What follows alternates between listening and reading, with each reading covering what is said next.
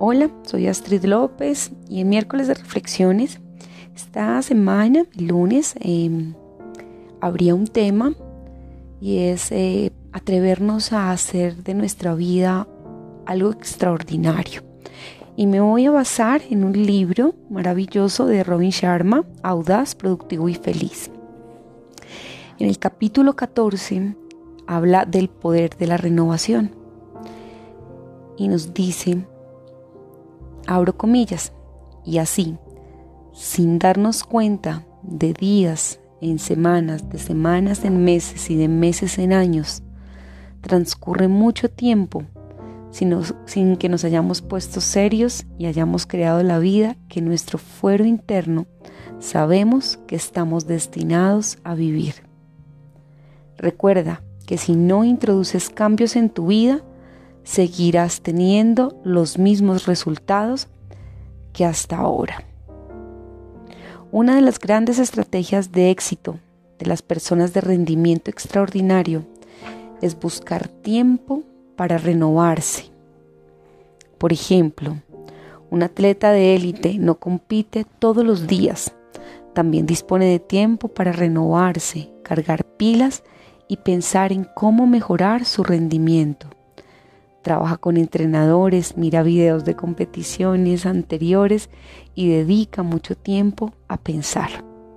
Tú, que eres un jugador de élite, no solo en los negocios, sino también en la vida, dedica suficiente tiempo para ser reflexivo y a preparar estrategias para la vida que deseas crear.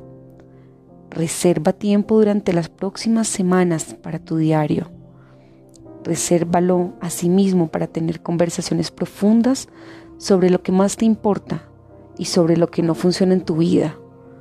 Da largos paseos por el bosque en silencio. Profundiza. Comprométete a darlo todo como ser humano, a vivir según tus propios términos. Será uno de los mejores pasos que puedas dar. Y sigo dentro del mismo capítulo deshacerse del miedo. Y dice, viajando por el mundo y conociendo a toda clase de gente me doy cuenta de que si algo nos impide vivir de la mejor manera posible, es el miedo. Y el miedo es la causa de que todos reduzcamos nuestra vida a un tamaño mucho menor del que le correspondería. Y sin embargo, la mayoría de los miedos son ilusiones. Casi todos nos han sido enseñados. La mayor parte de nuestras creencias vivenciales solo son fantasías que hemos ido encontrando en el camino y que hemos convertido en verdades. Aquí tienes cinco ideas que te ayudarán a superar tus miedos. Primera, si te resistes a algo persistirá, como dijo Sam King. Cuando huyes de algo, te da alcance. No huyas de tus miedos, corre a su encuentro. Segundo, da voz a tus miedos. La mayoría de la gente los ignora fingiendo que no existen, pero es cuando hablas de ellos cuando comienzan a desaparecer. Tercero, escribe acerca de tus miedos. Es una excelente manera de ser más consciente de ti mismo. Es escribir un diario sobre las cosas que te asustan. Vistas sobre el papel ya no tienen tanto poder sobre ti. Cuarto, corre riesgos sensatos. Haz cada día algo pequeño que te acerque a tus miedos. Al otro lado de todas las puertas del miedo hay un valioso don. Y quinto, ensalza la audacia.